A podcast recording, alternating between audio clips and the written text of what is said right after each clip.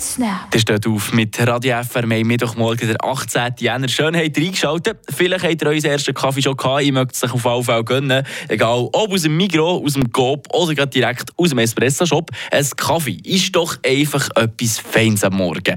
Wobei, gerade bei dem Thema, wo eben zum Beispiel der Kaffee herkommt, ist es gar nicht einmal so klar, wo der effektiv nach unser Geld hergeht.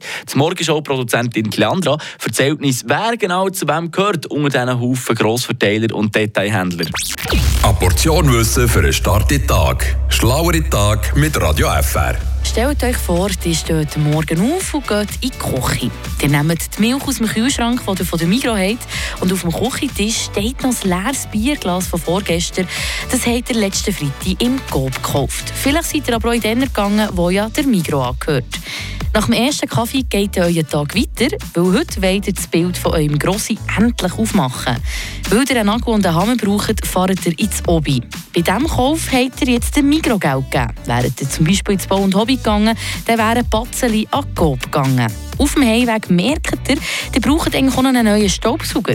Da gibt es jetzt verschiedene Optionen. Schnell in Interdiscount Faust, wo zu Coop gehört, fahren oder doch in M-Electronics vor Migros.